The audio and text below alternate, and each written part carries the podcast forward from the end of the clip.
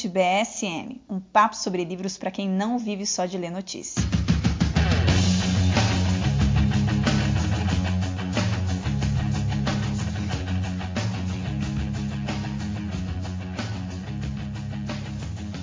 Olá, ouvintes! Começa agora mais um podcast Estante BSM, o podcast do jornal conservador Brasil Sem Medo. Para conhecer melhor nosso jornal e todas as informações e análises encontradas nele, acesse agora brasilsemmedo.com. E, e caso ainda não seja nosso assinante, faça já a sua assinatura. Para aqueles que já são nossos assinantes, lembro vocês que temos cupons de desconto para a compra dos livros aqui comentados lá na nossa livraria. Para isso, acessem livrariabsm.com.br e aproveitem. Aqui quem fala é a professora Stephanie Unesco e no podcast de hoje vamos discutir e analisar uma obra profética, intrigante e que te prende do início ao fim, chamada Apocalipse, a história de Padre Elias. Nos basearemos para esse podcast em um exemplar lançado pela Eclésia com tradução de Flávio Quintela. O escritor dessa fantástica obra é Michael O'Brien, um canadense autodidata e pintor há mais de 30 anos. A primeira obra desse escritor foi exatamente Apocalipse, a história de Padre Elias, que tornou-se rapidamente um best-seller com mais de 40 mil cópias vendidas, traduzido posteriormente para mais de 10 línguas. É o primeiro da série de sete romances apocalípticos Tudor Children of the Last Days. Além da série, seu trabalho como escritor se estende a artigos e ensaios sobre fé e cultura. Foi editor da revista Nazareth Journal e escreveu livros não ficcionais nesse mesmo segmento, no qual discute a paganização da cultura e da literatura infantil e suas consequências. Atualmente, O'Brien vive no, no, Canadá e trabalha em período integral em sua casa como pintor e escritor, junto de sua mulher e seus seis filhos. Bom, antes de dar início então ao nosso podcast, gostaria de cumprimentar o diretor executivo do jornal Brasil Sem Medo, Silvio Grimaldo. Silvio, tudo bem contigo? Tudo ótimo, Stephanie, graças a Deus. Bela escolha, hein, de hoje. Bela é escolha. Diretamente aí do, do Kister, hein? Baita escolha. E conosco, mais uma vez, Bernardo Kister, que é diretor de opinião do jornal BSM, palestrante e tradutor. Seja bem-vindo novamente ao Estante BSM, Bernardo. Como é que você está?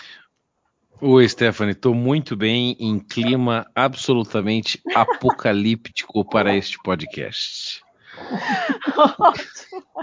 Olha, é que as pessoas estão, estão ouvindo a gravação, mas está muito difícil gravar esse podcast aqui, porque tá todo mundo com aquela cara de que está segurando o riso e todo mundo querendo gargalhar aqui por causa de piadinhas internas. Tá? Isso. Tá difícil ficar olhando para a cara dos do outros Bernardo com a mão na frente da boca, segurando o riso. Mas a gente vai conseguir falar sério aqui nesse negócio. Isso. Tá, é, porque o Padre Elias é um livro é um, é um livro sério demais para a gente rir. Seríssimo. É. Como dizia a, a, a Sarah Winter lá naquele vídeo dos 300 lá, pode tirar o risinho da cara. Aqui é. todo mundo tem que ter cara de mal. Faz cara de ruim. É, o, o, a, é mais ou menos o, essa pegada aí. É, Stephanie, o, o, caso desse, desse livro é aquela peça do, do, do George Bernard Shaw, né? É, porque a gente usa o, o, aquele adágio, né? bom demais para ser verdade, ele fez uma peça que é verdade demais para ser bom, né? então é o caso desse é livro, viu? É, pode é chorar mesmo, porra. É. É. To bom. choose to be good.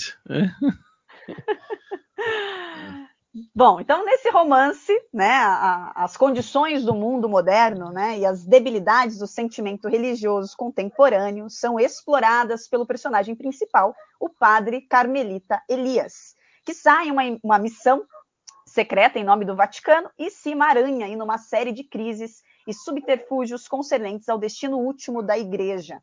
Padre Elias é um convertido do judaísmo, um sobrevivente do Holocausto, que já teve muito poder em Israel. Nos últimos 20 anos, ele esteve oculto na noite escura do Carmelo, sobre a montanha do profeta Elias. O Papa e o secretário do Estado do Vaticano o convocam da obscuridade e o incumbem de uma missão da mais alta gravidade: infiltrar-se nos círculos de convivência íntima de um homem que eles creem ser o próprio anticristo. O objetivo, comover, comover tal homem à conversão, adiando a grande tribulação por tempo suficiente para que se pregue o evangelho ao mundo inteiro. Nesta história, o protagonista atravessa a Europa e o Oriente Médio, move-se pelos altos escalões do poder mundial, conhece santos e pecadores, presidentes, juízes, místicos, jornalistas em pleno embate cultural, padres fiéis e outros traidores em conspiração dentro da própria igreja. Trata-se de uma trama apocalíptica no sentido etimológico do termo, escrita à luz da revelação. Bom, na introdução do livro, né, é, o autor ele esclarece né, que a sua obra, então, se insere no gênero, gênero apocalíptico, né, sendo desta forma uma peça literária que lida com o fim da história humana. E nesta história, o protagonista é o padre Elias, que teve aí uma história de vida muito triste, né? Foi um jovem judeu polonês que fugiu dos alemães e que teve toda ali a sua família morta no Holocausto. Ele acaba, então, encontrando abrigo né, na casa de um homem piedoso, mas que logo acabou sendo descoberto, precisando fugir mais uma vez dos nazistas. Os anos se passam e Davi, como era chamado, acaba alimentando dentro de si um ideal secreto, né, que insistia que ele poderia salvar o mundo, que poderia prevenir um segundo holocausto, né, poderia ser como Deus e ele consegue sucesso profissional suficiente para se destacar, né? Se torna um grande advogado e um homem poderoso em Israel. Ele se casa, né, com, com a Ruth, a única que parecia ter trazido alegria a uma vida ali cheia de traumas, de sofrimentos, de tristeza, mas acaba sofrendo mais um revés da vida porque a sua esposa morre após um atentado. Né? Então, inclusive, ela estava grávida dele nesse episódio. Tudo parecia perdido, mas Davi encontra conforto e alento na igreja. Então ele se converte e torna-se um sacerdote com o nome Padre Elias. Ele foi um homem, né, que apesar ali de todo o sofrimento, de todos os percalços, de todos os sacrifícios, encontrou um sentido na vida, né, nesse momento, que foi dedicar a sua vida a Jesus e à igreja. Então ele transforma uma tragédia pessoal num triunfo, né? Ao se converter, né, ao converter ali todo o seu sofrimento em uma conquista transcendente. Né? Então, Padre Elias foi desafiado a mudar a si próprio e escolheu né, amar o rebanho de Deus. Acho que o Padre Elias, Silvio e Bernardo, seria um belo exemplo aí ficcional para o Viktor Frankl, né? Porque ele traz aí uma, uma história de vida muito pesada, carregada, mas que no final ele encontra, né, esse, vamos dizer, ele alcança esse objetivo final ao se converter e a dedicar ali a sua vida para a igreja, né? Passado alguns anos, e aí eu já chamo vocês para conversa, é, longe, né, de tudo, de todas as notícias do mundo, a sua vida era bastante reclusa e de repente, né, tudo muda drasticamente. Por quê?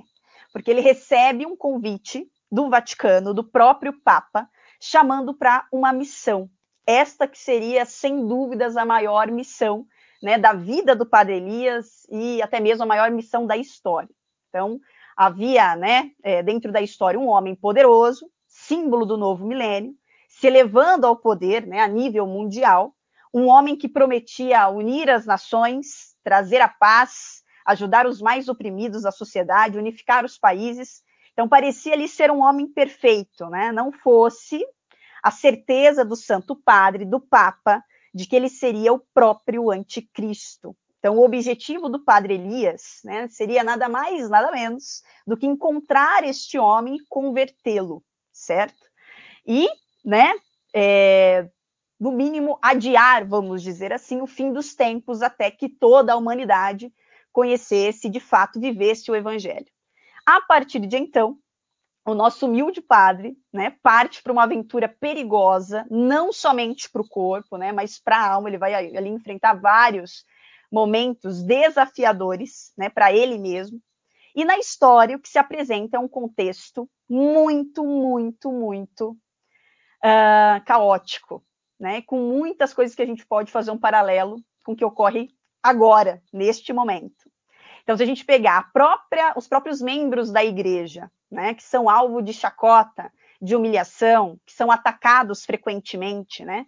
Inclusive, os padres precisavam ali se disfarçar para sair ao é, a público, né? Como é o caso lá do padre Billy, quando ele vai buscá-lo no aeroporto e precisa andar disfarçado, né? Até o padre Elias é, perguntado pelo Billy, aí, como você foi tratado, né, no, no aeroporto, na alfândega? E aí o padre Elias, ele responde da seguinte forma, né, uma, uma frase dele, se eles fossem desagradáveis, né, é, com os terroristas, como são com os católicos, o mundo com certeza estaria mais seguro. Então é só para a gente tentar entender aquele momento, né, aquele contexto em relação aos membros da igreja. E lendo, né, não tem como não se lembrar, e aí eu vou chamar o Silvio e o Bernardo para conversa, das inúmeras manifestações, né, nada tolerantes que ocorrem atualmente, né, no mundo como um todo. Mas principalmente se a gente pegar, né, na Europa em si, com pessoas ali humilhando, desprezando figuras religiosas, a própria igreja, né? Até me lembrei bastante daquela famosa imagem, né, é, das integrantes, acho que vocês se lembram também, do grupo feminista Femen, né, jogando água em um arcebispo enquanto ele participava de uma palestra, né, se eu não me engano, na Bélgica, né, com seios à mostra, e ali o arcebispo totalmente, é, né, vamos dizer, totalmente é, sem, sem, ter o vamos dizer assim, sem ter uma ação, né, contra aqueles movimentos. Então, você vê ativistas, né, até desse próprio grupo, né, dos, da, da FEME, né, simulando aborto dentro de uma igreja. Isso aconteceu lá em Paris, né? Mulheres o, ali o termo urinando. talvez seja res, resignado, né? Exatamente. Mulheres urinando na frente do altar da igreja, né? É, as próprias marchas dessas agendas hostilizando né, os símbolos cristãos e assim por diante. Então, eu queria que a gente começasse a falar né, um pouquinho sobre, dentro do livro, né, é, do próprio, vamos dizer assim, da própria visão das pessoas para com a igreja e do próprio paralelo que a gente faz hoje, né, da própria intolerância, da perseguição contra os cristãos, contra os conservadores e assim por diante. O Bernardo, vou começar contigo. É, tem um, uma frase do, desse, desse livro para mim que é, é, sensacional tá na versão que eu tenho aqui, que é a primeira edição, de, de página 394, o padre Elias diz o seguinte: Meu coração, como todos os corações humanos, carregará a marca da queda do homem até o fim. A verdadeira prova da identidade de um homem está em sua vontade. A medida real do seu amor está no nível de perfeição com que ele a conforma à ordem divina. Ou seja, a verdadeira prova da identidade de um homem está na sua vontade. Essa é a história do Padre Elias, né? É o, é o homem que prova quem ele é, executando a sua vontade, ordenando-a segundo Deus, né? É muito bonito isso, né? Porque essa história de, de transformação do Padre Elias, ou seja, de um homem que foi o top, né? O top do top, e, e depois resignou-se ao silêncio do Carmelo, né? Cuja espiritualidade é ascender, mas internamente, né? Ou seja, é, é, é adentrar nas moradas interior, interiores, sem holofotes, buscando apenas o olhar de Deus na reclusão, é, é, é o caminho que todo ser humano tem que concorrer, né? E o fato dele ter o um nome, né, adotado depois o nome de Elias, né, Elias Sheffer, né, ele, é, certo, traz também consigo aquela história de nome neste homem, né, nome é destino. Porque o Elias foi o profeta do Antigo Testamento, talvez o grande profeta do Antigo Testamento, que depois tão grande que aparece junto com Moisés depois no Monte da Transfiguração com Jesus, né? Ou seja, Moisés ali é a lei, né? E Elias seria a profecia, né? Os profetas. Elias era o grande profeta, que no auge da sua carreira né, de profeta aqui na Terra, é, ele é, desafiou os, os profetas de Baal, ou seja, era profeta contra profeta. Né? Era o caso daquela, daqueles profetas do inferno, né, do Antigo Testamento, que queriam provar quem era o maior Deus, né? Aí Elias desafia-os, né, e diz assim: olha, se vocês têm um Deus tão, tão fodástico assim, né, vamos fazer o seguinte: vamos pegar um altar aqui, jogar um monte de água em cima dele, molhar esse altar e, e vamos ver aqui. Vocês rezam aí e eu rezo daqui. O Deus que secar aqui esse altar é o Deus verdadeiro, né? Aí os caras, 300 profetas, começam lá, rumba lá, e cumbaiá e tal, e reza pra cá, e faz pra lá, e pantomima, e, Pô, e mata. Pagelância. e aí ele invoca, aí invoca, invoca, e lá, e, e aí Elias, eles invocam e não acontece nada. Elias tira um sarro monumental. As pessoas não percebem essas coisas na Bíblia, né? Mas é um sarro monumental que ele faz. Ele diz: ora, por acaso, né, o Deus de vocês é, não está ouvindo vocês? Será que ele está dormindo? Né? Será que ele não está ocupado no banheiro? Né? Ele diz uma coisa assim, sabe? Acho maravilhoso aquilo, né? Aí né, Elias fala: Olha, Senhor Deus Todo-Poderoso, Deus de Abraão, Jacó, Isaac, aquela coisa toda, né? Ouve aqui e tal, né? O seu humilde servo. Daí Deus manda um, uma lambida de fogo e o altar seca e aí todos os profetas de Baal depois são mortos pela sua incompetência, né? Ou seja, ali ele, ele vence né, os profetas é, que obedeciam ao, ao, demônio, né? E que enganavam o povo, ludibriavam o povo, levavam o povo à perdição. E o Elias tinha essa missão justamente de desmascarar o mal e enfrentar o mal de frente, né? Uhum. Falar diretamente com o capeta, com o demônio. E a, a, vida do Elias nesse livro é isso. Tem horas ali que ele de fato está conversando com o capeta, né? Ou seja, ali eu, eu tenho certeza que o, o, o, Michael Bryan, que não é um homem ignorante, né? Pelo contrário, né? Ele escolheu esse nome certamente por causa da, da figura profética maravilhosa do profeta Elias do Antigo Testamento.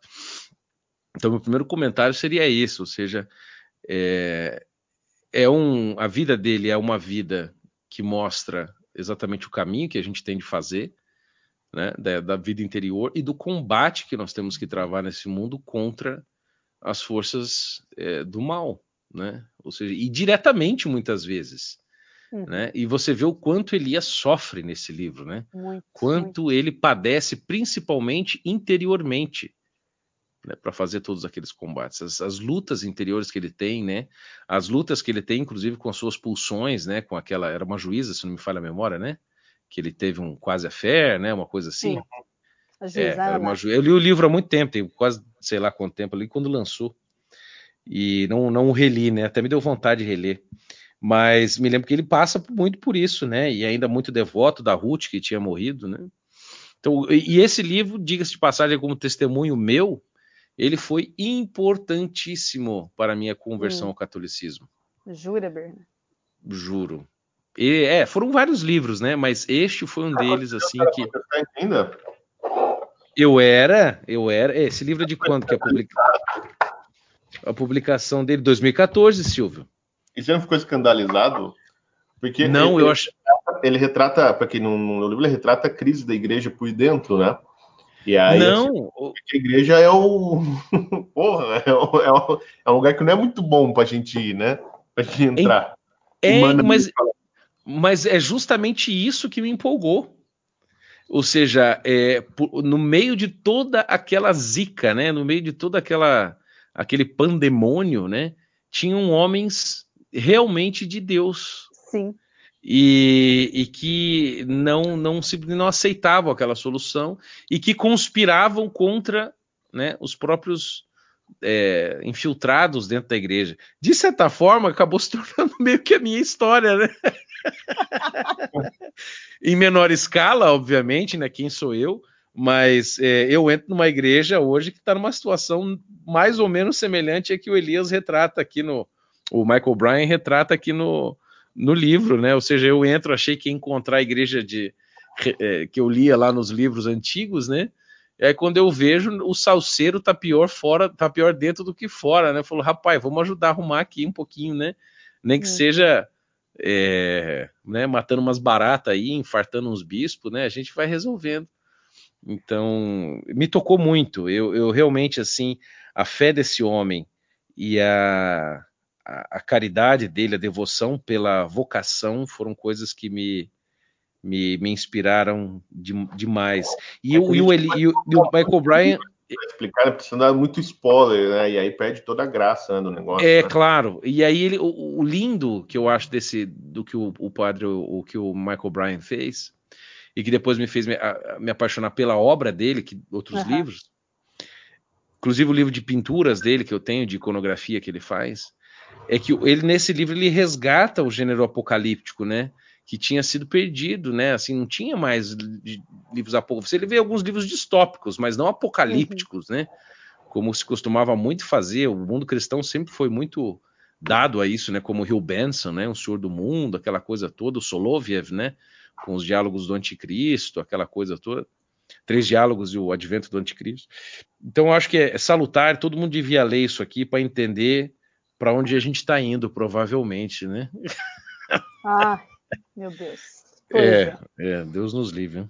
Mas olha, não tem como você não ler esse livro, né? E você não passar a, sei lá, admirar ainda mais, né, a figura do sacerdote. Então, assim, bah, muitas vezes nos nem... foge, né? Uhum. Nos foge muito, assim, a, a vida de um sacerdote, que é uma vida muito reclusa, é uma vida de oração, né? E quando você lê uma obra dessa, você fica assim, meu Deus, né? É, o que às vezes as, coi as coisas que, que, né, assim, os momentos tensos, de repente ele ia lá e tinha que celebrar uma missa privada, né, quietinho, silêncio, ninguém vê, assim, naquela piedade, eu falava, pô, esse cara realmente acredita naquilo, né? Exatamente, é isso mesmo. Ele é, Diga, é, Não, não pode falar, Stefan, acho que ia falar alguma coisinha. Não, eu ia até é, perguntar para vocês, assim, não sei, é, quando né, eu li ali a, a, as passagens sobre a sobre o Papa, né? Me lembrou muito João Paulo II, assim. Muito. Uhum. Parece que eu via ele, sabe? Ah, é, mas, é, mas é isso, né? Eu acho que é, hum. é assim, é uma coisa que, é. nossa, via, vinha ele, assim, não, porque eu, eu, acho que eu entrei mesmo dentro da história, até falei pro Silvio, uhum. assim, eu tô uhum. vivendo, parece que eu tô vendo, né? Gostou da sugestão, muito, né, dona moça? Demais da conta, demais. Eu nunca li nada, assim, parecido, viu? É o nosso Dostoiévski vivo, hein? É, a, o grande lance do livro é que ele parece um romance policial, né? A maior parte. Isso, é. isso, isso, isso. E depois se torna um, um, um romance espiritual, pelo menos no meu ver, muito profundo, né? Muito. É, é, que, não, é que não dá para contar, gente. Vocês precisam ler, porque assim, a, reviravolta no livro é um negócio tão grande e ele acaba de um jeito tão. É, surpreendente que se a gente contar aqui muita coisa, vocês vão perder toda a graça do livro. Não, eu lembro que eu li em três dias. Eu estava cuidando da minha mãe com câncer. Eu lembro disso. Minha mãe morrendo de câncer. E nas folgas que eu tinha de cuidar dela, eu pegava o livro, lia. Eu, eu punha a mão na cabeça. Falei, eu queria ler mais rápido, sabe? Dava aquele desespero. Eu quero saber o que vai é. acontecer. Meu Deus, ai. É. Aí quando eu tinha que dormir, porque eu tinha que cuidar da minha mãe no dia seguinte, eu lembro, fechava o livro. Filho da puta, vai acontecer alguma coisa. Eu, sabe? Você tinha a impressão que quando eu fechava o livro, ele continuava. É verdade, é verdade. É verdade. Não dá essa sensação? Muita, muita. Você acha que você fechar o livro, o livro vai andar sem você, né? É, você vai perder, você vai perder o que tá vai rolando. Vai perder alguma coisa. É, é, é vai perder o filme, né? Mas, Pausa aí que eu quero tomar um banho, né? Então, mas olha só, tem, tem uma coisa que dá para falar que, assim, esse livro ele é uma espécie do, daqueles que os franceses chamam de romana clé, né? Que é o, é. o, o, romance que, que faz referência a personagens é, é, reais, né? Então você precisa Isso. de uma chave, né? A clé é a chave, né? Você precisa de uma chave para para desvendar né, o, o, romance. Então tem alguns personagens que realmente são personagens muito claros né, da, da, história da igreja, sobretudo no, nos anos 90, né? é, porque o, o, um do, dos panos de fundo de, deste livro né, é a narração assim, de como é, a, a, mentalidade da nova ordem mundial entrou dentro da igreja. Né? Uhum. E de como ela, assim, essa ideia de uma uma espécie de, de religião universal e é, imanente, né, imanentista, né, a igreja como uma espécie de grande ONG do Jorge Soros, né, tomou conta da igreja e corrompeu a maior parte dos bispos e a maior parte dos cardeais, né, a ponto que sobrou só uns, assim, tipo o Papa mais dois e o Padre Elias e mais uma galerinha. É, né? doutrina. É, né? Então, assim, a, a barca de Pedro virou um caiaque, né? Virou um caiaque. Né? Não, virou aquelas voadeirinhas, sabe, de, de é, alumínio. É, e... Voadeirinha então, de assim, pescar a, no Pantanal. A, a, né? igreja ela continua existindo, toda cheia de pompa, né? O Vaticano, cheio de gente, aquela coisa toda, mas é um, um antro de corrupção. Né? Tá oca, né? Tá oca, ninguém mais tem fé, e a igreja uhum. mesmo, né? É aquele. Né, é o resto de Israel, né? Aquela galerinha que se reconhece, assim, um meia dúzia de gato pingado que mantém a fé viva, verdadeira, né? Uhum. E, e ali a gente vê bem, assim, tem uns personagens que não tem nome, né? Que é o Papa, o Doutrina e o Estado, né? Que é, são os, o, é o Papa e os seus dois cardeais, assim, mais fiéis, né? Que é o cardeal, o prefeito da doutrina, da Congregação da Doutrina da Fé e o secretário de Estado. E o secretário de Estado, né? Que, e aí, quando você vai vendo o livro e você conhece assim, um pouco da história da igreja, sobretudo no, depois da queda do Muro de Berlim, né, é, você vê assim, que ele está falando, obviamente, do Papa João Paulo II, do cardeal Ratzinger e do. Ah, meu Deus, qual é o nome dele? Não é o Parolin, Parolin é agora, né? O, o... Não, o, o Casaroli. Casaroli. Né? Hum. E, e aí tem uns outros, né? Que depois você vai descobrindo, né? Uns outros lá, tem algumas histórias assim que, que ele conta que se, se não são verdadeiras, né? Se aquilo não aconteceu de fato, aconteceu na cabeça de muita gente, por exemplo, um dia que um cardeal pega e dá um cacete no Papa, né? Um, um cardeal. É meio, é meio, é meio, é meio Malak Martin, né? É, tem uma coisa meio Malak Martin, é. É, é, é. É. E, então você tem esses personagens que você vai identificando né, na, na, história. Mas tem uma coisa muito engraçada desse livro, quer dizer, do, do, livro não, da história do Brian, que é o seguinte, né? Que ele conta como ele escreveu esse livro. Não sei se vocês sabem, né? O Bernardo Eu sei, é, é maravilhoso. Aliás, esse homem, ele devia ser um monumento, né? E ninguém dá bola para ele no Brasil, né? Não, esse cara, assim, ele, ele é. Olha, provavelmente ele é um, ele está entre os 10 maiores escritores vivos, com toda Cert, certeza. Certamente, certamente, né? mas muito fácil. É, quer dizer, ele não... Tem essa série de livros católicos, bom, ele é um autor super católico, né? Não, mas... e só escreve livro de mil páginas, né? É, é não. A casa de livros é mais fininho. Um mas eu acho que ele tem um combinado, assim, ó, fala pra mulher, ô mulher, você vai, você me, me deixa em paz enquanto eu escrevo. Daí ele só, só escreve, né? Ah. E, não, mas ele andou escrevendo uns fininhos, mas ele tem o, o que acho que é considerada a obra-prima dele, que chama Father's Tale, uhum. que é a história de um, um, menino desaparece, né? O menino tá mais ou menos na idade de ir pra faculdade, assim, de 18, 19 anos. Simplesmente ele some e o pai fica desesperado, não sabe o que aconteceu e ele vai. Então, assim, é uma história que o pai sai, tipo, numa espécie de aventura atrás do filho, né? Uhum. É, no Canadá. Só que o livro tem 1.300 páginas, é um troço bizarro, assim. É um negócio. Né? Eu não terminei de ler até hoje. Né? Mas, enfim, o, o O'Brien, né? É, ele tem uma história muito engraçada, assim, muito curiosa, né? Ele sempre foi muito católico, né? E teve uma época, né, quando ele escreveu o livro, né? Nessa época ali, nos anos 90, ele era uma espécie assim de que a gente acha que não tem mais essa figura no Brasil, mas ele era o sacristão de uma igreja lá na, na, na província que ele morava no, no, Canadá, que eu acho que, se não me engano, era Ottawa. Não tem mais sacristão. Quer dizer, até tem, mas não tem como antigamente, né? É, mas o Você sacristão que... era, era, um leigo que cuidava da igreja. Essa é a origem do meu nome é essa, sabia, Silvio? Ah, é? A origem de Kister é isso, vem do latim custes, de custodes, aquele que cuida da igreja. Ah, olha só. Kister é sacristão. É. É o guardião do tesouro da igreja. Toca o é, sino e administra. É, então é, o sacristão era tipo uma espécie do zelador é. da igreja, né? Exatamente. E, e o O'Brien era isso. Então ele, ele tinha uma, ele, ele publicava uma revistinha católica dessas tradicionalistas, né? Bem conservadora, assim. Né? Tinha lá uma, uma renca de filhos, acho que ele tinha oito filhos, né? Uma penca de filhos. E e era muito pobre, né? Então ele e, ele era pintor de igreja. Uhum. Ele pintava igrejas, essa era a profissão dele, né? Então ele nos contatos dele ali na igreja, ele conseguiu arrumar esse, esse, esse lugar de sacristão. Então, pelo menos ele tinha uma casinha ali que ele morava na paróquia, né, com os filhos dele e tal. E ficava tentando organizar alguma coisa. Então, ele publicava essa revista, ele arrumava esses trabalhos de pintura de, na, nas igrejas, e ele pintava telas também, inclusive as capas dos livros dele são todas telas que ele pintou, né? Em, em geral, acho que a maior parte dos livros dele é. As capas foram ele, ele são quadros que ele pintou. E são quadros depois eu mostro, depois eu mostro para Stephanie aqui o livro de pintura dele. E, e mas ele estava ele tava numa fase assim muito merda da vida, né? E ele já tinha escrito, na verdade, dois romances. Né?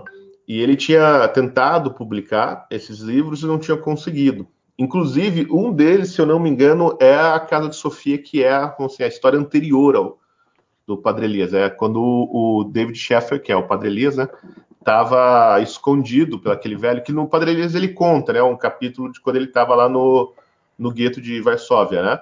Uhum. É no gueto? Sim. É no gueto, né? É no gueto de Varsóvia. é, que no... o velhinho guarda ele lá no... Então, aí é essa história, né? A Casa Sofia é essa história. Né? É... E, e aí, então, assim, é o primeiro contato, vamos dizer, do, do daquele judeuzinho, né, David Sheffer, com o catolicismo, né? E, e, bom, e ele tinha lá esses dois livros que ele tinha escrito, ele tinha mandado para umas editoras e o, o, livro tinha sido rejeitado, os livros tinham sido rejeitados. Né? Aí ele guardou os livros lá e falou assim: ah, quer saber? Eu não, sou escritor mesmo, né? Acho que não é para mim esse negócio, eu sou pintor. Mas ele publicava revista, ele estava tentando montar, se não me engano, um movimento é, católico, assim, desses de vida, vida consagrada e tal. E não conseguia, e nada, e tava tudo errado, dava tudo errado na vida dele, ele tava quebradaço, sem grana, não tinha mais trampo, não conseguia mais arrumar trabalho para pintura, né? Tava, enfim, na merda. E aí ele tava lá varrendo o, o chão da igreja. E e aí e se lamentando, né? Rezando assim, uhum. na, na, nave da igreja, varrendo a igreja e rezando e falando e reclamando com Deus, né? Falando, porra, eu Sou até que um católico certinho, faço tudo direito, dediquei a minha vida à obra de Deus. Né? Tudo dá errado. Sou um servo da igreja e tá dando tudo errado, tá uma porcaria, nada vai para frente. Acho que ele tinha falido a, a, a revista que ele publicava. Uhum. Assim, tá tudo errado. Por, por, que, que as coisas não vão para frente se o que eu estou fazendo é para assim, o bem da igreja, né? Para ajudar a salvação das almas, etc. Né? E, e, assim, in, inconsolável, né? Aí ele disse que ele, ele escutou uma voz e ele falou assim: eu escutei a voz, não é uma coisa, uma voz da minha cabeça, era uma voz que veio do ambiente, assim, reverberou no ambiente, como se alguém tivesse falado mesmo. Ele falou assim: é, tome as escrituras e leia. Não é uma coisa assim, tome e leia. Tome e leia. É. Aí ele, aí ele falou, mal, uai, né? Que é, que é a frase que o que Santo Agostinho ouviu do, parece de uma criança, né? É, to, é, tole, é, tole telege, né? Uma coisa assim em latim. Ele ouviu, tole e aí, é, e aí se, se converteu ali depois do Santo Agostinho. Aí ele ficou, ah, que diabo, tô ficando maluco, né? Aí ele continuou varrendo, lamentando, ele ouviu a voz de novo, né? Tome lê. Daí ele, daí ele teve certeza, falou, não, eu, eu ouvi uma voz, né? não foi uma coisa que aconteceu dentro da minha cabeça. Alguém falou. Aí falou, mas que diabo. Daí ele olhou para o púlpito, é, tava a, a Bíblia aberta, né? Em cima do púlpito, ele falou: tá bom, então eu vou ler, né? E, e aí ele cita lá a passagem, eu não lembro qual, qual que era, acho que era de um salmo qualquer. Né? E ele, a Bíblia está aberta né, nesse salmo. Ele começa a ler, e o salmo é um salmo de consolação, né? E tem uma passagem que dizia assim: que ah, é, é, não se preocupe, que desse sofrimento mesmo eu colherei é, esse sofrimento dará muitos frutos, né? Uma coisa assim, na, na leitura, né? Do, desse, desse salmo, que eu não me recordo agora, né? E aí ele entendeu que aquilo era tipo Deus respondendo às aflições dele, né? Para ele ter paciência que daquele, daquele sofrimento todo, aquela provação que ele estava passando, ia render muitos frutos. E aí ele sentiu então que Deus tipo, não tinha o abandonado, né? Então Deus tinha um plano para ele. E aí ele começou a chorar. Ele diz que ele ajoelhou no altar, né, em frente para o Santíssimo, e, e, e, começou a fazer uma prece de ação de graças. Ele fala que ele não sei quanto tempo eu fiquei ali, ele diz, né? Mas o tempo que eu fiquei ali, a história inteira do livro do Padre Elias se passou na minha cabeça.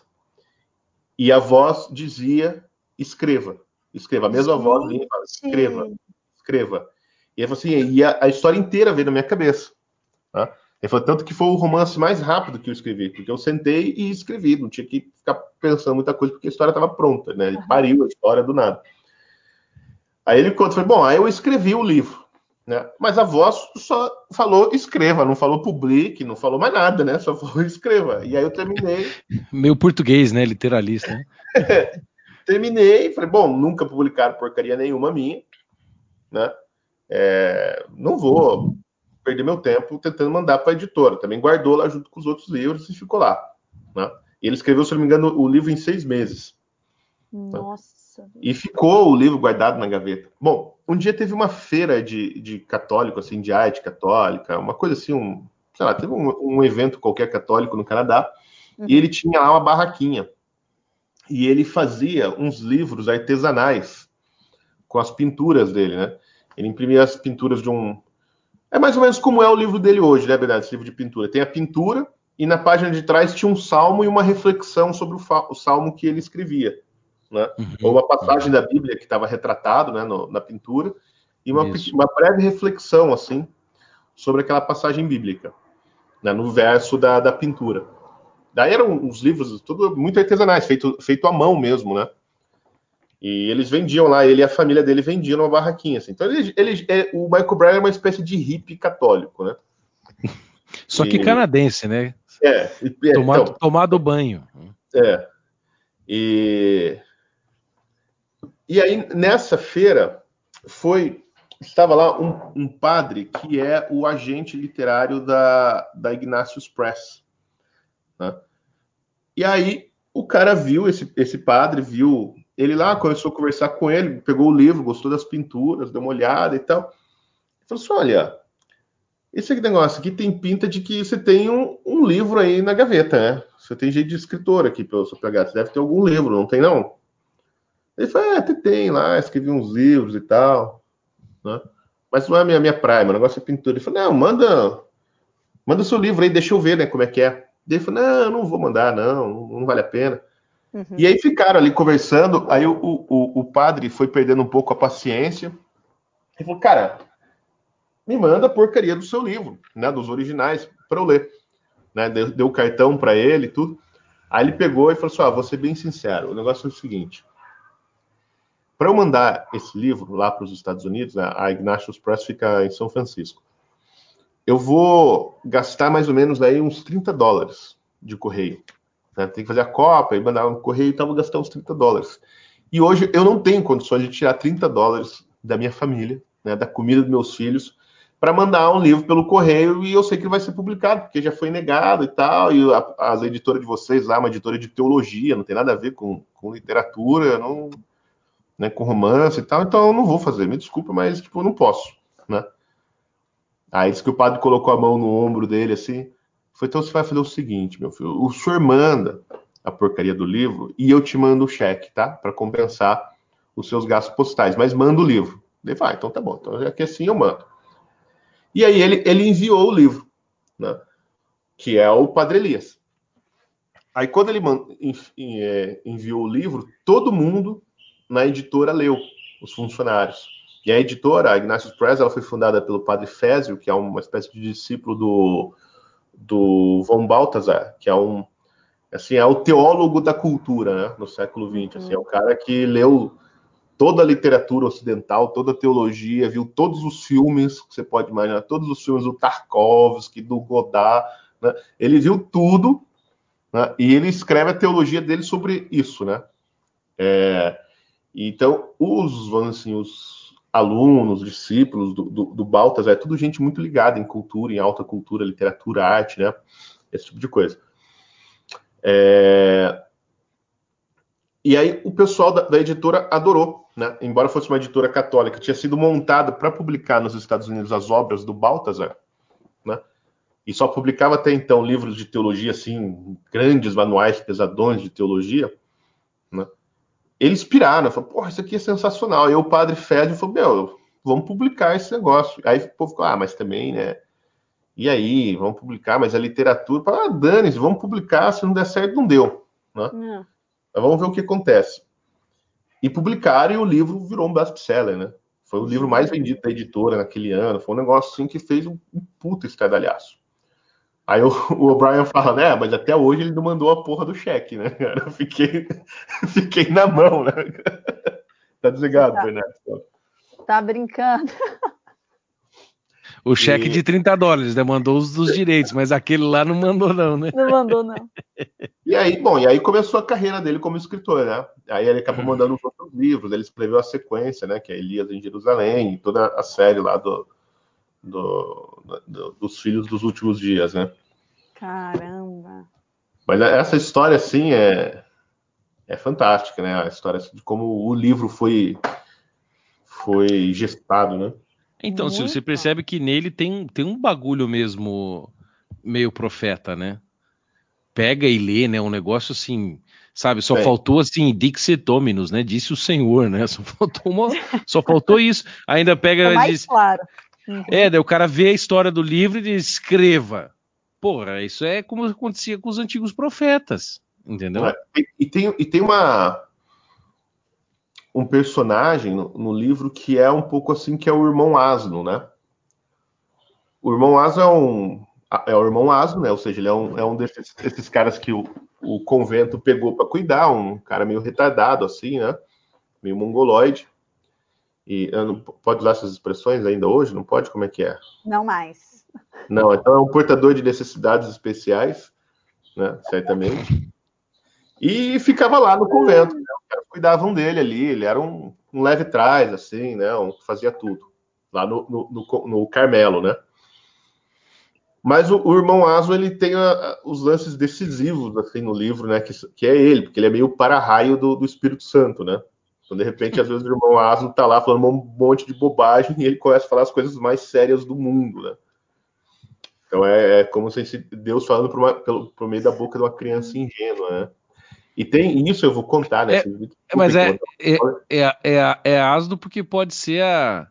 Ele pode ter invocado ali a, o, o, o asno que acontece também no, no Antigo Testamento, de um. Desculpa, aqui tá meio biblista hoje, mas.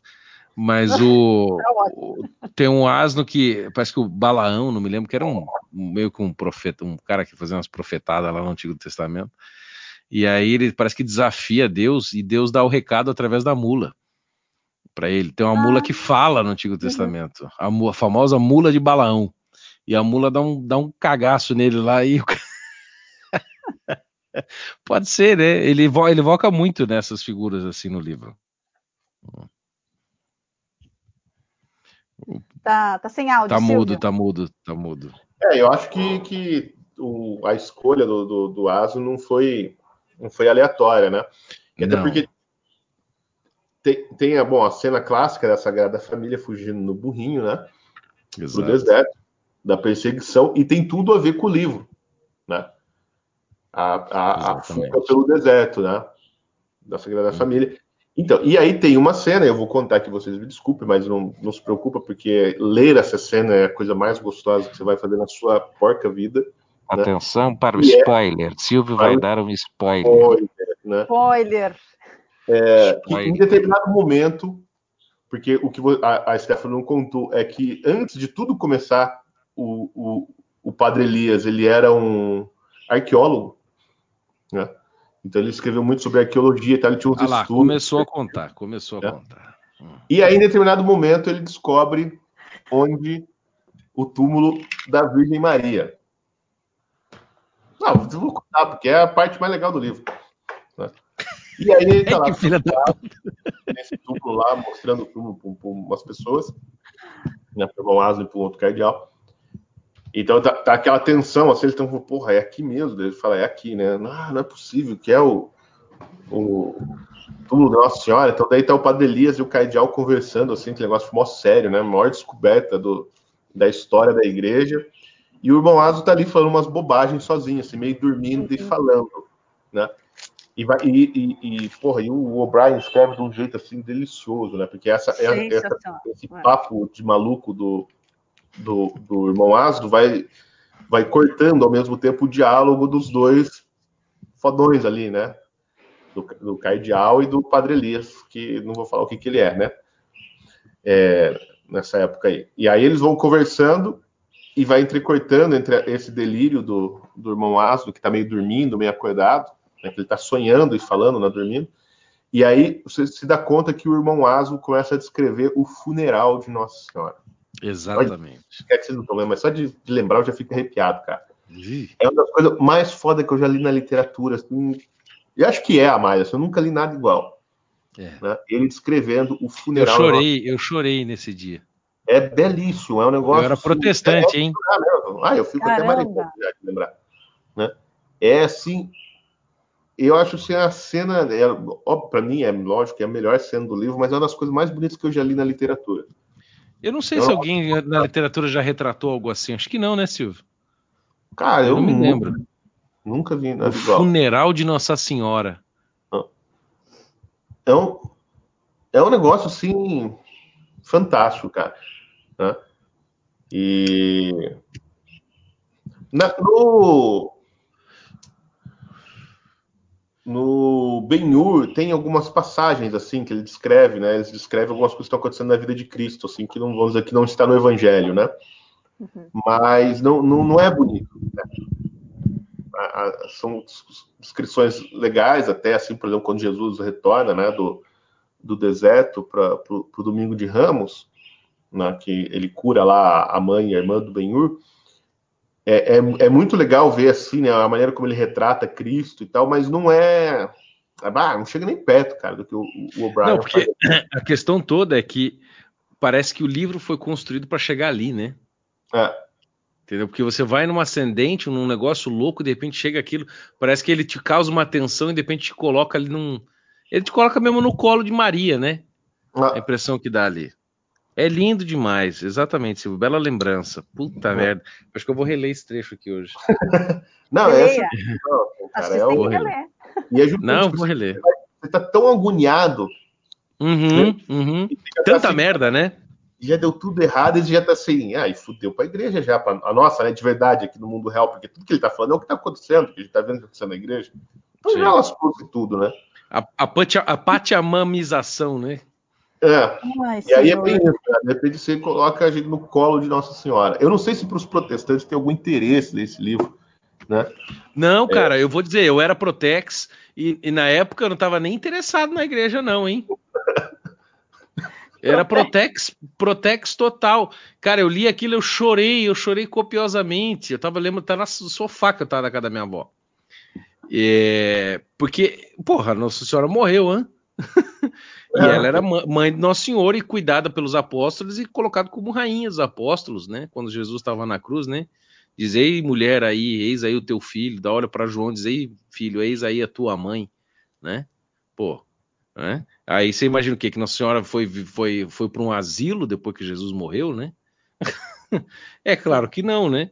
Então, é... e aí você me imaginar, né? Pô, a, a, verdadeira arca da aliança, né, que é a Nossa Senhora, falece, né? Não sei com que idade a tradição diz que ela morreu, acho que 60, né? Tem uma coisa assim. E, e aí imagina a, como é que foi, né? aquela o pranto, né? Como é que foi toda a situação e o e depois ela ser assunta aos céus, né? Por Deus. É, isso é maravilhoso. Isso é, é um troço assim. Você está procurando o trecho? Fala, que está falando da idade que ela morreu, que, ele, que o irmão Asno fala, que ele, quando ele está descrevendo, que ele fala que tem as mulheres né, que estão envolvendo ela nos lençóis e tal, e elas comentam, as mulheres, assim, que ela não é. Ela não está nem um pouco mais velha do que nós, né? Dando a impressão que Nossa Senhora não envelheceu, né? Os traços Sim. dela. Né? Uhum, uhum. Eles estão preparando o sepultamento. É um negócio assim, cara. Olha, Fantástico. Dá para ver Nossa Senhora ali, né? É, vocês precisam ler esse livro. Né? Eu lembro que quando eu li, eu tive, eu tive inclusive a sensação, é, eu consegui ter a sensação do, do peso de carregar o corpo de Nossa Senhora. Entendeu? É, cara, ele é... Me trouxe essa ideia do peso do corpo da mãe de Jesus. Entendeu? Eles carregam. Ah, cara, pelo amor de Deus. E aí você vê assim, bom, aí isso eu acho que faz todo, todo sentido com a, a, maneira que o, o O'Brien relata, né? Como ele escreveu o livro, tudo isso que tinha acontecido na vida dele e tal. Então, cara, tem que ter uma inspiração divina mesmo para escrever esse negócio. Não dá para. Uhum, né, uhum. a, a, a, imaginação do sujeito se abrir tanto, né? Não só a imaginação, mas a forma também com que ele escreve e tal, cara. Assim, isso aí foi foi um daqueles momentos assim que Deus olha e fala: ah, vamos dar uma colher de chá para esses caras aí, porque tá muito ruim lá. Vamos ver se eles lembram um pouquinho, né? Das coisas. É, vamos ver se a gente dá um pouquinho de dar um. Deixa eles molharem o bico, né? É. É, é aquela história do, do da parábola lá que Jesus conta do mendigo que mor do mendigo e do Lázaro, né? Daí o, o o, mendigo, o mendigo morre, o rico morre, o rico vai pro inferno, que não dava nada para ninguém, né? E daí o pobre tá lá bem felizão no paraíso, e daí o, tá lá o, o ricão malandro no inferno. Daí ele, ah, pelo amor de Deus, Jesus, né? Deu aqui no inferno, deixa que o que o, o, o pobre lá no céu molhe pelo menos a, a pontinha do dedo dele na água e me solte uma gotinha aqui para me refrescar, né? É. É, é mais ou menos isso. Oi? É bem isso, é um refrigério, assim. É, um... é, uma gotinha, assim, sabe, na ponta da língua, sabe? Putz. E, e, e assim, e, e, ao mesmo tempo que ele escreve esse livro, ele meio que. A impressão que dá também é que ele revela. Eu não sei se ele tem informações ou, ou se ele recebeu uma espécie de de. Putz, estou recebendo uma ligação aqui. É, eu não sei se ele recebe uma inspiração. não sei se ele recebe uma inspiração divina, mas parece que, mas parece que ele conseguiu acessar o que estava acontecendo na igreja ali, na época que ele escreveu e publicou uhum. o romance. Exatamente. Entendeu? E as coisas que vão acontecer no futuro. Então parece que ele consegue penetrar a atmosfera interior das tretas vaticanas e traduzir aquilo pra gente, né? Em, em, linguagem romanceada. E o lindo é que a gente pelo menos pode, pode contar que sempre haverá né, boas almas ali no meio, né, para buscar fazer esse negócio. Inclusive, né, que tenham a, a, petulância, né, quase essa essa intransigência típica do cristão, né, de buscar converter o anticristo. Ah, é um negócio muito petulante, se for pensar, né? É uma, é uma pretensão muito grande, né? Ou seja, o tamanho da fé do cara, ó, você pega o cara ali que provavelmente vai ser o anticristo e a sua missão é convertê-lo. Convertê-lo. Ontem eu tava com a, com a, moçada aqui em casa, meus aluninhos. O anticristo fica meio abalado, né? Vi, chacoalha, ele chacoalha. E, e, eu tava com, com a moçada aqui em casa ontem, dando aula para eles. E a gente tá falando do mal, né? Já faz umas quatro horas que nós estamos falando do problema do mal. Uhum. E aí eh, um deles falou assim pra, falou assim para mim, professor, você sabe que eu creio na conversão do Jorge Soros? Eu falei, nossa, como é, é o nome dele? O, o, o nome dele é Juan. O Juan falou, sabe que eu creio na conversão do Jorge Soros? Eu falei, nossa, rapaz, você tem muito mais fé do que eu. É Mas é verdade. Não, né? Oi? É obrigação de todo cristão, né? Não, mas eu digo, vamos combinar, né? assim, mas, mas, mas essa lenda que o, o, o Gramsci se converteu, né? então, eu tô com a biografia dele aqui, a, a, diz que é a melhor biografia dele. Eu tô aqui para ler para ver se tem isso aí mesmo. Essa aí eu não sabia, não. Ah, é. Eu, ah, se... para receber os sacramentos, tudo. Se o Oscar Wilde, que era um, um, taradão pedófilo lá no fim da vida, também pediu, pediu o sacramento, sabe dessa história? Sei, sei, sei. sei. Ah, o, é... o, o, o mesmo treinador sempre foi católico, né? Ah, mas daquele é. É. é, é. E, é, mas aí disse que, disse que ele tava lá. E confesso quando morrer, né? É, é, então, exato. É, ele teve a oportunidade, né? Ele disse que estava já meio morrendo. Ele tinha, não era sífilis, que doença venérea que ele tinha, Silvio? Eu não me lembro. Ah, acho que tinha feito isso aí mesmo. É, era alguma dessas doenças aí adquiridas em, em, em, no Baixo Meretrício, só que com meninos, né? Como, como dizia o professor Raimundo, né? É o meretríssimo, né? É, meretríssimo. E disse que ele estava na cama já meio, meio indo para viola, né? Com o Rob, né? Eu acho que era o Rob, que era um amante dele, né? O namoradinho. E daí disse que o Rob perguntou, ele perguntou pro Rob, né? Falou, Rob, é, algum daqueles rapazes que nós devoramos durante a nossa vida, você os devorou para o próprio bem deles? Daí o Rob disse não, ele disse eu também não. Então me chame um padre, porque só Jesus pode me redimir. É, é isso, entendeu? Porque senão eu vou morrer igual o Stalin, né? Com, com, segundo a Svetlana, né, filha dele, com o punho erguido pro céu, né? Então, é, é, é, isso, né? Ser cristão é ser meio retardado mesmo, é acreditar na conversão do Jorge Soros, começar a acreditar na conversão do, do coisa. E a, é uma audácia, né? Essa história do livro é uma audácia completa, porque é um padrezinho, entendeu? Com o Papa e dois, dois, dois cardeal lá, que não tem poder quase nenhum, contra a força do universo. Uhum. É muito, é muito lindo isso. E como a trama vai se desenvolvendo, né, e vai escapando, né, dos problemas, aquilo é demais. É... Traz de algum é. modo esperança também, né? Muita esperança. Tem o, a, a, tese bastante polêmica do, do Baltazar, né? Ih, lá vai. É, não, que, que, é justamente isso, é que ele foi muito mal compreendido, né? Que é o negócio do. Eu do também acho. Né? É. é que, imputam ao Baltazar que ele tem uma tese herética de que o, o, o inferno está vazio. Mas na verdade o que ele estava querendo dizer é o seguinte, né? Ele fala assim: não, compete a, a todos é, católicos esperar, né, evidentemente, que o inferno esteja vazio. Ou seja, concorrer nesse sentido, né? O é. vetor é esse, né? Que, nem, que Deus não, não perca nenhuma das almas, né? Porra, mas Jesus falou que não quer que ninguém se perca. Não é? Eu acho que Jesus falou isso lá, até onde eu me lembro, está dito lá no Evangelho. Não quer que uhum. nenhum se perca, mas que todos cheguem ao conhecimento, né? Uhum. Bom. Mas isso é, isso é, conversa, isso é conversa de, de, de gente chata. Toda vez que eu tá. vi alguém criticar o Baltazar, só fala isso e ainda não entende o que ele falou e não sabe criticar mais nada. É sempre assim. É um saco.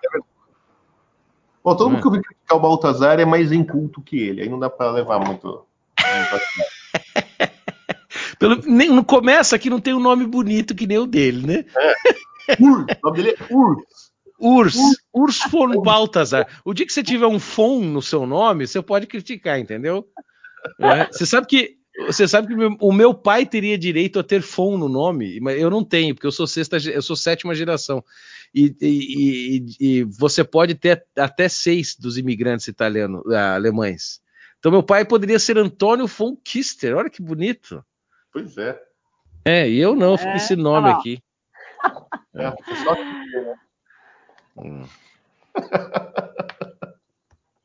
ai, ai. Bom, vou, vou, falar aqui um pouquinho da falsa filosofia, tá?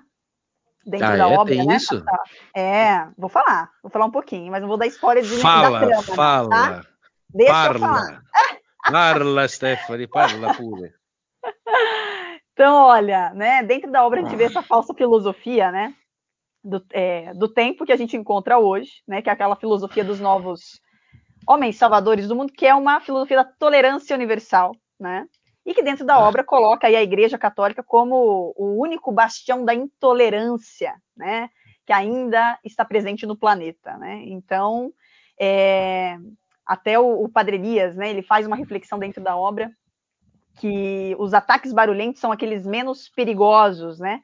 Os piores são aqueles travestidos de bondade e, da humani e de humanidade, né? Não sei se foi o padre é, que fez essa reflexão, ou se foi o Papa, né? Numa conversa hum. entre os dois. Hum. É, e tem ali, né, uma passagem que o Papa faz, que eu acho que é sensacional no livro, uma passagem bem curtinha. Eu vou ler, né, sobre isso. Eu tenho certeza que a gente vai amarrando muitos pontos, né, é, dentro do contexto que a gente vive atualmente. Então, é, basicamente ali, né? O desespero conduz o homem moderno a essas soluções, né? Horrorizados então pela brutalidade do passado recente, muitas vezes acabam aí, né? Se aproximando é, daqueles que fingem, né? Ser o que não são. Então, o horror ele estava oculto naquele momento. E aí tem uma passagem que o Papa diz o seguinte, né? Então prestem atenção aí, ouvintes. Certas figuras no cenário mundial estão agora movendo-se em direção ao rebanho, para um ataque definitivo. o momento em que elas farão todo o esforço que puderem para dividir e destruir se aproxima. Elas pedem paz, paz, mas não existe paz. Seus corações estão cheios de morte e assassinato. Elas odeiam o rebanho de Deus e ainda assim são proclamadas salvadoras em todo lugar. Bom, quando eu li isso daqui, né? Eu acho que tá. já resumiu boa parte do, vamos dizer assim, do tempo que a gente vive, né? É, dessa intolerância, né? É, com os cristãos, do controle de natalidade. Acho que até o Bernardo estava falando isso hoje, né? Eu vi nos seus stories, né, Bernardo, que você deu uma entrevista aí para alguém falando sobre exatamente sobre esse tema, né? É, então, até, até, eu lembro de uma passagem do livro, né, onde um passageiro americano, num, conversando assim com o padre Elias, né, é, ele fala que, olha, tem dois problemas hoje no mundo, né, as 3 bilhões de pessoas a mais e a Igreja Católica. Então, né, para o é, homem. Só que a Igreja Católica, você já acaba com 3 bilhões de uma vez. Exatamente, exatamente. Hum. Aí você vê lá o Parlamento Europeu, né, a União Europeia declarando aí o aborto como um direito humano. Pois é, estamos dentro do tempo, né?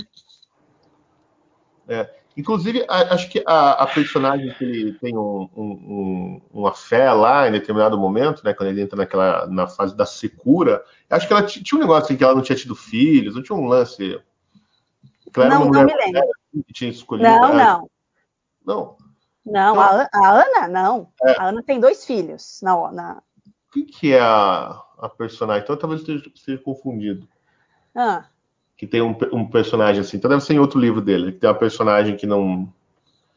Que viveu a vida inteira assim, atrás da carreira e tal, não sei o quê. Daí chegou, mas dava, porra, eu queria ter filho e agora fudeu tudo, não dá mais tempo. Acho que não é nesse, Silvio. Você sabe que o outro livro dele que nós publicamos, o, o Viagem Alfa Centauro, isso, isso, é um dos temas, né?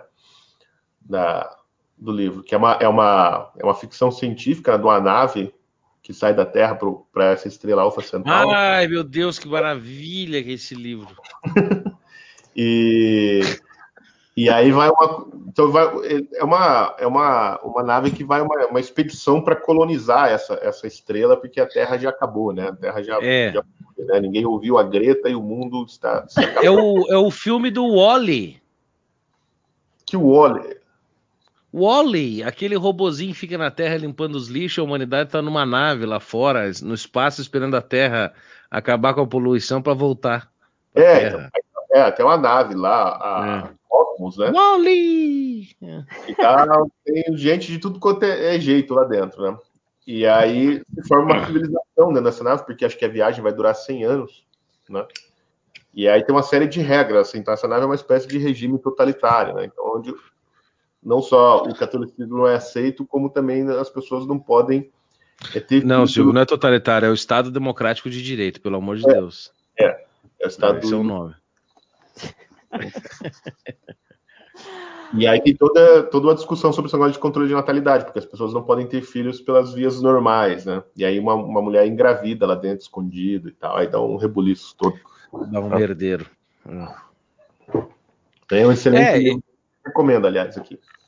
É, isso é um negócio tremendo. Inclusive, eu recentemente postei lá no meu, nos meus stories, o pessoal ficou muito impressionado é, que as pessoas não sabem que desde, sei lá quando, 1920, alguma coisa, tem é, planos muito bem elaborados de certas pessoas, como o, o, o, o que os primeiros que concebeu isso foi o primo do, do Darwin, mas quem analisou isso bem foi um amigo dele, que era o Haldane, né? GBS Haldane, que era um, um metido esperto aí, e ele bolou um negócio de útero artificial. Nossa, estava vendo nos teus stories lá. Você viu isso aí? É assustador, uhum. né? Para criar as crianças fora do útero materno para é, controlar a, a, natalidade, né? E, e não dar problemas para as crianças, nem para a mulher. Também não vai abortar, não vai ter problema de, de morte materna, não vai ter nada, né? Daí o primeiro protótipo foi bolado em 55, você imagina. E, e agora até... já está feito. Né? É. Teve até uma já... pessoa nos teus stories, lembra lá, Bernardo, que deu exatamente esse argumento que você é, que você está falando aí, como, ah, mas isso vai, né? fazer com que. Pois é, meu filho, é isso que eles vão usar para falar, viu, seu infeliz? Não, ele disse, ah, é uma maravilha, porque daí a gente vai evitar a morte materna e vai, e vai, é, vai evitar abortos. Eu falei, os católicos vão ser os primeiros a defender o útero artificial. Exatamente, exatamente. Já tem, o Silvio está sem áudio, mas já tem, já tem, já tem teste, já tem né, acontecendo isso já sendo feito. Tem uma matéria da BBC, tem até os vídeos, e são umas bolas vermelhas flutuantes, é assustador. E, e aí a, a mulher fala assim: as pessoas acham que o, que o método natural é o único jeito, ela falou, it's not the only way, o método natural não, é não é o único caminho. Uhum. Ela falou, e porque isso causa desigualdade com os casais é, homossexuais. Então, a partir do momento que todo mundo tiver filho e só em úteros artificiais, não vai haver desigualdade entre casais héteros e todas as outras formações possíveis. Ah, mas é mole. E no casal, no casal, sei lá, aí, quem que vai fornecer o óvulo ou o espermatozoide? Ah, eles, eles vão, vão, vão clonar o ovário, vão, sei lá, Silvio, isso aí é fácil fazer, esses caras hoje fazem qualquer coisa. E, e obviamente vai ser controlado pelo Estado, né? Termo técnico. Minha mãe dizia, é filho de chocadeira. Isso, exatamente. Uhum. uhum. Então, mas, aí, como, e como diz a velha, a velha, a velha, o velho adágio também, né? Aí vai ficar todo mundo mais perdido que filha da puta em Dia dos Pais, né?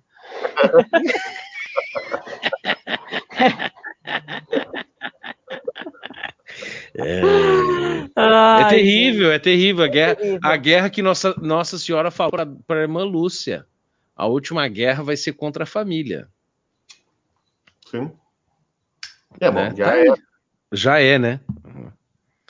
É, Mas olha, para você ver, é. esse discurso, né, dentro da, das escolas, né, em algumas escolas que eu já passei, né, não, não na que eu estou, mas. Isso deixa bem claro, porque senão já sabe. Né? Exatamente, senão já, já, já ganha demissão já. Mas em outras escolas chegou assim, né? A, a, a discussão é, é, muito ferrenha, né? Sobre eliminar Dia dos Pais, Dia das Mães, que isso já com hum. aquele belo discurso, né? De não fazer com que as crianças que não têm pai, que não têm mãe, não sofram. Mas é assim, né? Você sabe exatamente aí qual é o intuito dessa galera, né? E muita gente compra, muita gente compra. Então, eu fico pensando, é dia, é dia do que então? Pois é. Né? Dia, do, dia do quê? Mas é isso, e, e, e, e o capeta tá sempre em busca de anular o, o primeiro mandamento de Deus para os homens, né? Sede fecundos, multiplicai-vos, enchei a terra, dominai sobre ela. Né? Só quem pode ter filho é o Jorge Soros, né? É o Bezos, é o Elon Musk, é o. É o, né? aquelas fotos família que chega até inveja, né? É, ah, os, os, os Rothschild tem mais filho que coelho, né? Uma beleza aquilo. É, agora a gente não, a gente não pode ter filho, né? Então, gente, é o mandato que eu, o mandato que o mandato que eu dei pro pessoal hoje lá na entrevista que eu dei, copulem, hum. entendeu? Hashtag multiplica. Estamos precisando, né? Hum. Gente de Deus. Vocês gostam de treinar, né? Mas de. Hum? De ter responsa e colocar em prática. Ah, tem muita gente que pergunta isso para você também, né, Bernardo? É, que fala assim, ah, mas esse mundo que tá hoje, tal, tal, tal, colocar um filho no mundo. É, né? o mundo tá muito terrível. É, tá terrível, né? As coisas, né, que estão acontecendo. Então, se usam, se usam dessa muleta, vamos dizer assim, para não para não fazer é, valer. Eu digo assim, é, se a cama, se você desarruma a cama, por que arrumar, né? Se você se suja, por que tomar banho? Se você vai, vai ao banheiro fazer o number two, por que comer, né? Sabe? Uhum, é. uhum. Eu digo, se imagina, Silvio, se os cristãos, toda vez que eles achassem um mundo anticristão, eles não tivessem filhos. Bom. Show não estaria aqui. Pois é. Gente, isso aí acontece desde que, desde que Herodes resolveu passar a faca em todo mundo. É, cara, o espírito de Herodes está aí, sempre estará. É, isso aí, pô, isso aí nunca, nunca acabou. Né? A, é. a, a, sol, a solução é, é a superpopulação, né? Isso quer dizer, encher de, de gente no mundo, pô. Isso aí que é, é isso que vai ganhar a guerra. Exatamente. E, e, e engraçado que os Mussa entenderam isso, né? Sim. Já faz um Os Mussa, rapaz, é. mas até no mundo islâmico hoje existe já o inverno demográfico, né? Mesmo ah. eles já, é, já, já se renderam, assim. Ainda é lógico, eles ainda têm uma, uma, uma, uma, uma taxa, taxa, maior, né? Maior do que, do que no Ocidente, mas ou do que as famílias ocidentais, né? Mas já, já caiu bastante, cara. É, a, a, mas eu, eu acho que uma das coisas que vai ajudar isso é as pessoas começarem a, a voltar para o campo, né? Ou para áreas um pouco mais afastadas da cidade, porque filho acaba sendo força de trabalho também, né? né? Hoje em dia na cidade, filho é custo, entendeu? O, o êxodo rural foi um negócio lamentável. É. Lamentável. O Brás, ó, o Brás tá me ouvindo, o Brás vai me ouvir agora. O Brás tá com uma super ideia, hein, de comprar um, uns terrenos perto do Paraguai para todo mundo criar filho. Aí, ó, o Brás vai me ouvir agora. Pra todo mundo criar Paraguai, filho, não, assim, Paraguai não, Paraguai não, Paraguai é não. o Paraguai tá bom, tá próximo bom. do Paraguai para pegar um, né? Eu tenho, medo, tenho medo de, de, de, de, de arrumar quatro esposas lá, pô. Credo, Bernardo. É, essa foi, essa foi uma. Um side, foi um sidekick. Não, mas o, o, o, Paraguai assim, é um lugar super fácil de conseguir. É, cidadania. Você vai lá, você tira numa manhã lá em, em Assunção. Pois é. Custa 200 dólares, você sai de lá e uma semana você já virou cidadão, né? Paraguaio. Né? Aí você compra uma cuia, fica tomando tereré, né? Ah, pega um de pé e fica sentado na beira da estrada vendendo frango. Né? Você já tá Cara, totalmente olha, mas o Paraguai tem propriedades muito baratas, assim, é um lugar bom mesmo de montar uma comunidade. Pois é, não, ele falou para fundar um novo arraial. Olha como o Silvio resume a vida Paraguai, entendeu? Bicho de pé vendendo frango na beira da estrada. Eu tomando tereré? É, claro, tomando tereré. Né?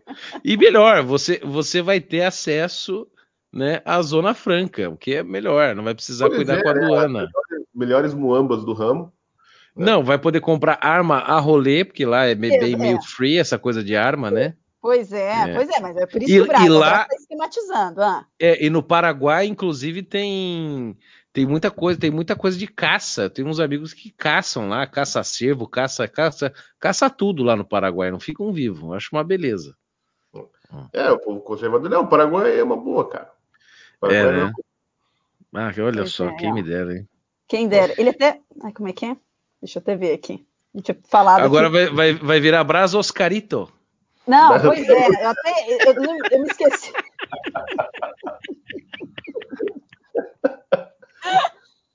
Oh, ai, ai. É por isso que ele tá emagrecendo, porque gordinho ele fica parecendo português, magro ele vai ficar com cara de Paraguai. É. é. Ai, ai, eu até. Ah, meu Deus, não tá aqui a conversa, mas ele tinha falado: olha, a gente funda uma nova comunidade Amish. eu falei, ah. Tá ah, que ótimo! Ai, ai. Gente, olha, eu, eu sei que eu dei. dei eu confesso risada. que eu ando com inveja dos Amish, sabe? É? É. Aí, então, sabe que o, o Michael Bryan, ele, hoje ele mora numa comunidade assim, né? Ele fundou uma. Ah, é? Uma comunidade. Eu não sei se eles já são de vida consagrada, se eles tenham. Olha lá, ele é profeta, viu? Tem que ouvir o homem. É, eles vivem lá num, num kibbutz lá. É, no kibbutz, exatamente. É, no kibbutz. É. Cara, essas coisas assim tem, tem tudo para dar errado, né? Tudo. Na verdade. Porque ele começa uma fofocaiada, cara. Né? que é difícil. Mas olha só, tem ideias muito legais, né? Por exemplo, vocês, vocês sabem a história do, do, dono da Domino's Pizza, né? Hum. O, o, o Domine. O dono da, chama Dominus, né? Porque o cara é católico, né? Atero. E o dono da Domino's Pizza ele vendeu metade da rede dele por alguns milhões de dólares. E aí ele pegou a grana, foi para para Flórida, comprou lá em Tampa uma propriedade gigante, assim, de milhares de, de alqueires, né? que dá, é maior do que o próprio, é, do que a cidade de Tampa, e construiu uma cidade lá que chama Ave Maria. Hail Mary, né? Planejada, que tem uma universidade no centro, que é o que dá a vida, né, para a universidade, uma igreja lindíssima. É né, verdade, maravilhoso. aliás, né, a Ave Maria Press, e casas, negócios, aí, hum, não, e não, não pense, não pense o descuidado ouvinte que é uma cidade mequetrefe, é nível É top. Não, top, top, a coisa mais linda. É, você parece que tá lá naquela cidade lá, Astana, né, lá no do Cazaquistão, aquelas coisas super bonita, moderna, mas é, é fantástico de lagos, campo de golfe, é, palmeiras, né, aquele clima é, ali. É, é, um clima meio, meio árido assim lá, né? É, e, muito bonito. Mas a, a custa é muito boa, dá até para entrar. Se procurar um site aí da cidade de Ave Maria, você vê os projetos das casas. Eu cheguei a ver terreno lá. Cara, olha só. É barato, não é, não é caro não morar pra Não é, não é, não é morar em Ave Maria. O problema da Flórida é furacão, essas coisas, né? É. é a única, a única coisa chata ali daquele, daquela pontica. E os crocodilos, né, cara? Também é meio, meio embaçado. Ah, mas daí a gente faz bolsa.